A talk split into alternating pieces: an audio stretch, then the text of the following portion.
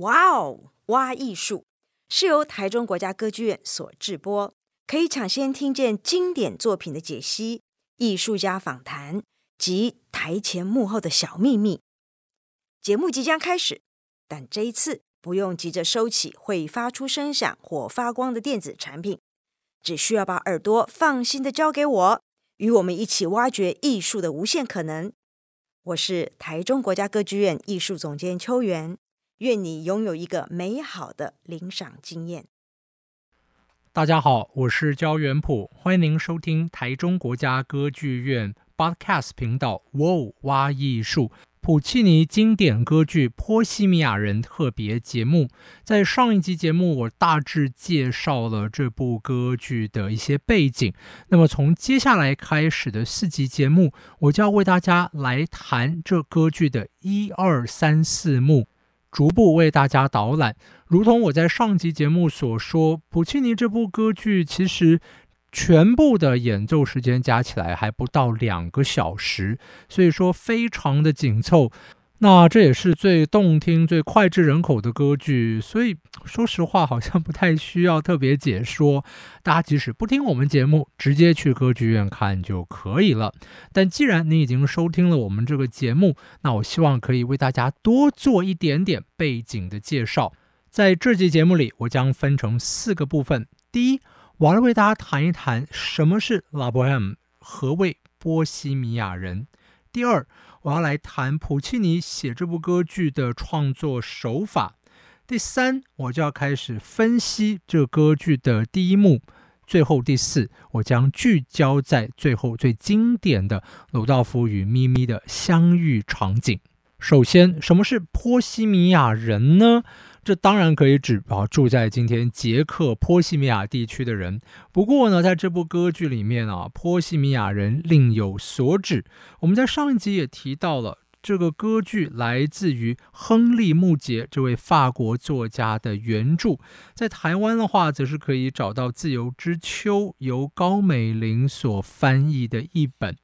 这本书其实是松散的故事合集，就是有固定的人物，但不断的出现。但是在成书的时候，作者写了一篇序，那这个序当然就开宗明义的来讲波西米亚人。我接下来的引述就来自于《自由之秋》的译本啊。那这一开始，作者就说。本书所描绘的波西米亚人，并不是通俗小说家笔下的强盗或刺客，也不是什么跳舞的熊艺人啊，就带着熊一起表演的这种街头艺人、吞剑者啊、打零工的守卫啊等等。这本书里面讲的波西米亚人，不是现在才出现的族群。作者强调，他们存在于所有时代、所有地区。绵长的血统可以追溯到远古时期，时至近代，当代波西米亚人可以在所有的艺术跟文学领域里面找到前代的踪迹。接下来啊，他就写啊，这个作者定义中的波西米亚人有谁？有谁？有谁？有谁？然后到后面你会发现啊，他居然把莫里埃跟莎士比亚。也归类成是波西米亚人，还称他们是最杰出的波西米亚人。好吧，如果莎士比亚都算是波西米亚人的话，那作者的定义是什么呢？好，以下就是他的定义。他说，任何一个有志以艺术为天职，而且除了艺术天分以外没有其他谋生技能的人，都注定将踏上波西米亚王国的小径。接下来，他以非常具有诗意的笔调说：“赢得各种奖章的知名艺术家们，大部分都曾经是波西米亚的一员，而他们在晚年的荣耀与富裕当中，仍然时常回想起，或许也带着些许的遗憾。当他们攀爬青春的翠绿小坡时，他们只有二十来岁，除了勇气之外，一无所有。”勇气是年轻的特权，而希望就是穷人的财富。波西米亚是艺术的必经之路，它是学院的前奏、修养的殿堂，以及灵魂的最终归属。哇，听到这样的话，是不是有种全身起鸡皮疙瘩的感觉呢？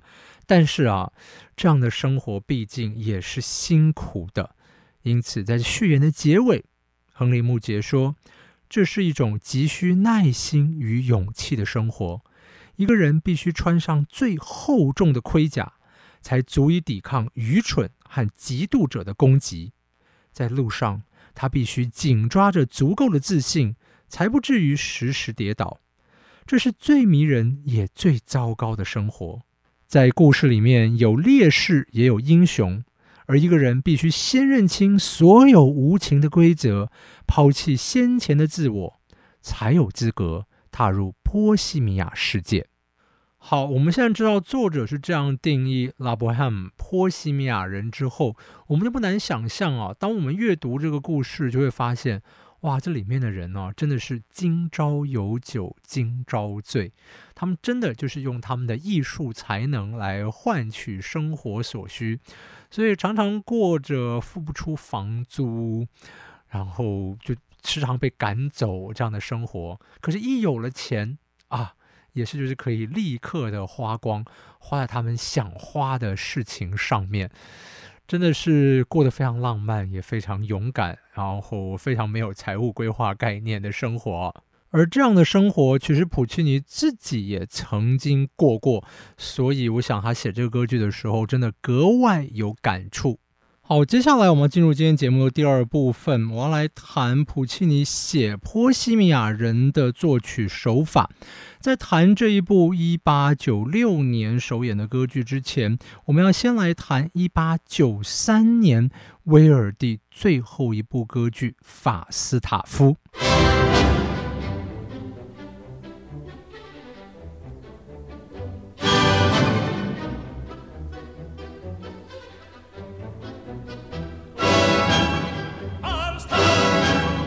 当年普契尼恭逢其盛，参加了首演以及之后的场次，对这部歌剧相当的熟悉。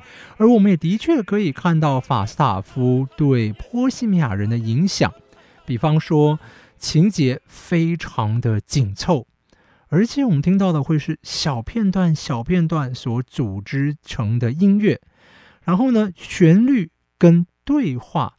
融合的非常非常的好，可以说是把日常生活口语对话转化成音乐语言的形式。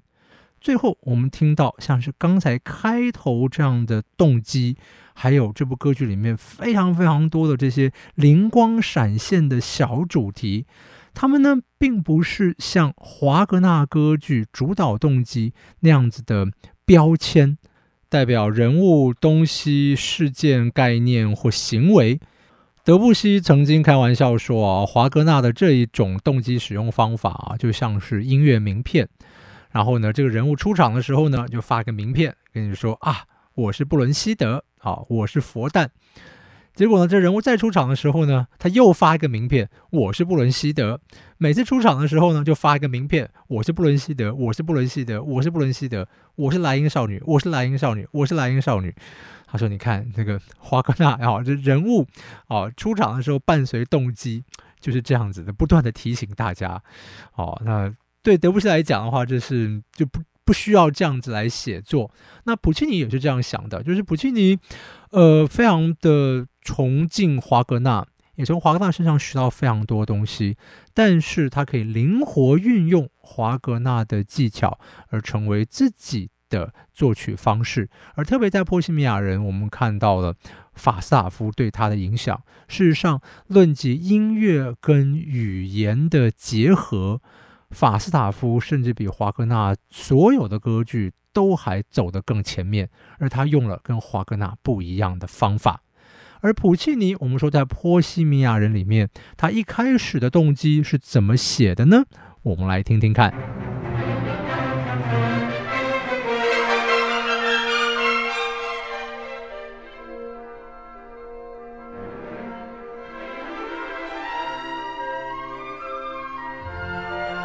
咦，等一下，这听起来是波西米亚人的开头，可是好像又不太对。哈，没有错，这个旋律虽然是，可是啊，这个曲子是普契尼当年在米兰音乐院的毕业考作品《交响奇想曲》。在《波西米亚人》第一幕前半，我们听到这个主题不断的出现，把所有人的对话紧紧的联系在一起。即使回收利用了自己先前的旋律，当普契尼写作歌剧的时候，啊，他这时候已经谱写了三部歌剧，而且以第三部《曼农雷斯考》得到相当的成功。他对于管弦乐法的写作更为熟悉。对于曲调与和声的搭配也更得心应手。我们听听看，真正的哈，这次歌剧《波西米亚人》的开头，大家就知道普契尼的进步有多少。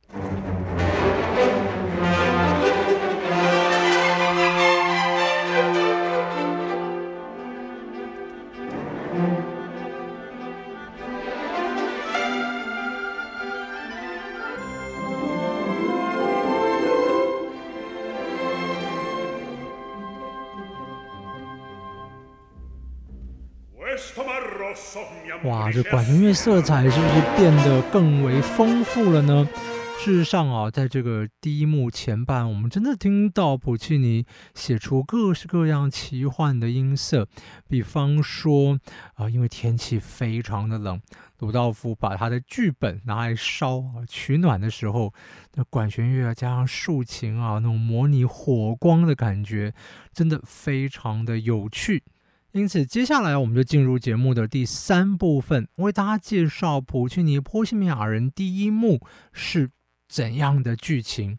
这第一幕基本上可以分为两个部分，第一部分就是在讲鲁道夫跟他的朋友这一群波西米亚人哦，他们分别是诗人鲁道夫、画家马切罗、哲学家科林。还有音乐家肖娜。歌剧一开始的时候是寒冷的耶诞夜，鲁道夫跟马切罗在房间里面冷得发抖啊，想办法烧东西来取暖。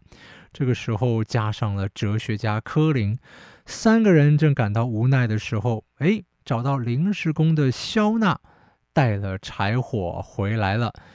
一有了钱，他们立刻决定要到他们最熟悉、最喜欢的摩姆斯咖啡馆，好好吃喝庆祝一番。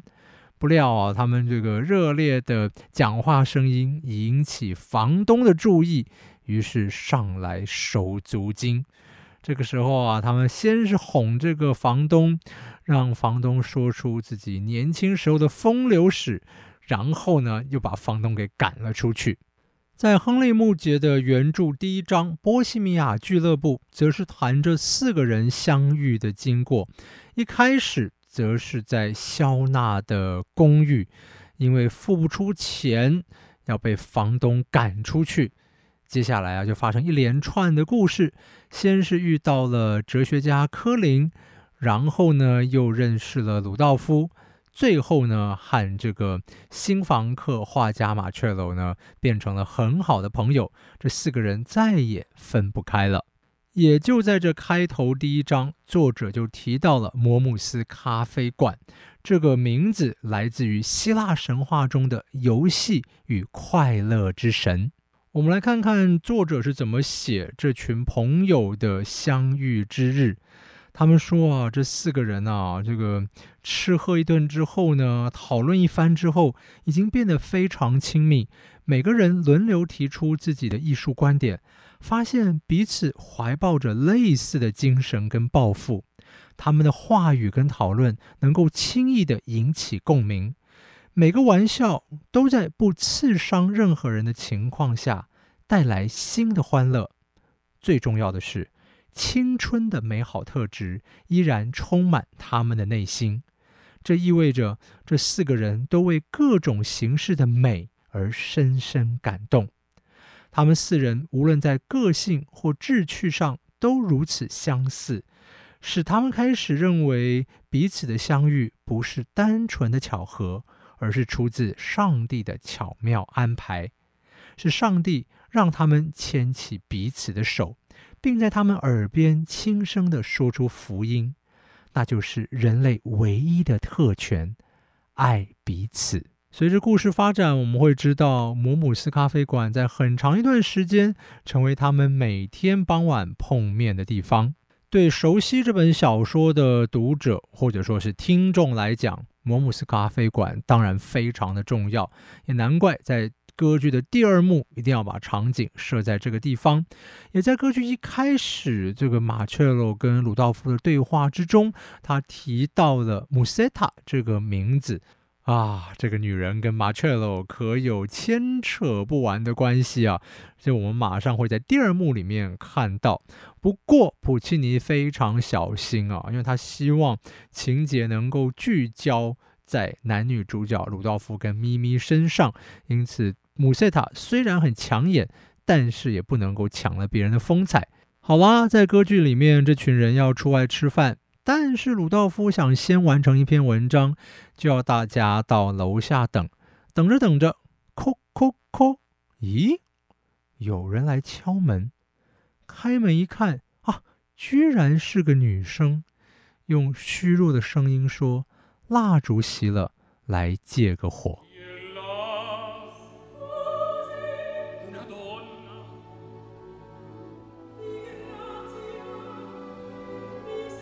这一整段鲁道夫与咪咪的相遇场景实在是美的出奇，但又非常有趣。咪咪本来要走了，但是不小心钥匙掉了，于是两人在家里面找钥匙。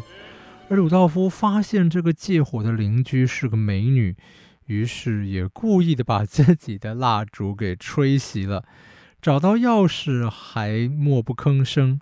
在黑暗中，两人碰到了手，因此鲁道夫就唱出那著名的咏叹调：“你那冰冷的小手。”我一直说普契尼是折中派，就是他懂得兼具各家之长。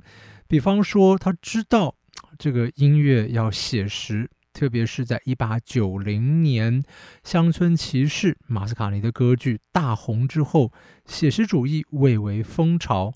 那写实主义的话，就是希望音乐能够连续不断，而咏叹调是能短则短。普契尼当然知道这个道理，但是他也知道这歌剧咏叹调大家都爱听，那怎么办呢？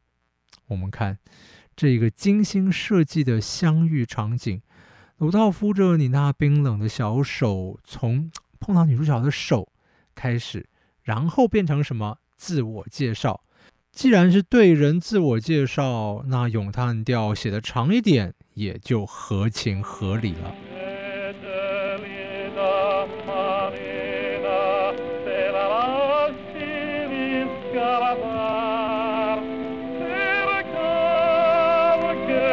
您现在听到的是传奇男高音歌王卡罗素的演唱。这首咏叹调有一个非常困难的 high C，男高音常都说啊，这整部歌剧唱完这首咏叹调，其实就可以下班了，就没有一个地方会有那个困难，因此也成为非常多男高音的噩梦。那当年普契尼为了卡罗素，还写了这样的降 B 版本。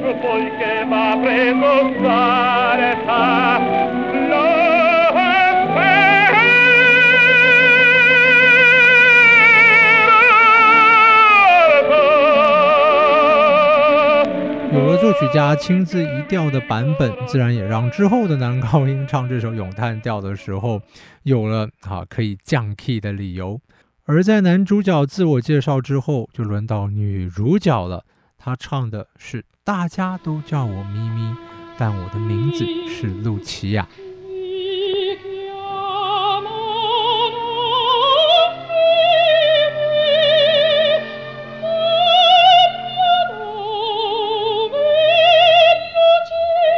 鲁道夫虽然是诗人，但他的自我介绍倒比较平铺直述，虽然里面还是有那个把妹的甜言蜜语，倒是女主角这一段自我介绍交代了很多她的生活习惯，但最后却有更为诗意的开展。她的工作是绣花，如果在台湾的话，大概就是绣学号。可是她编织的却是梦想。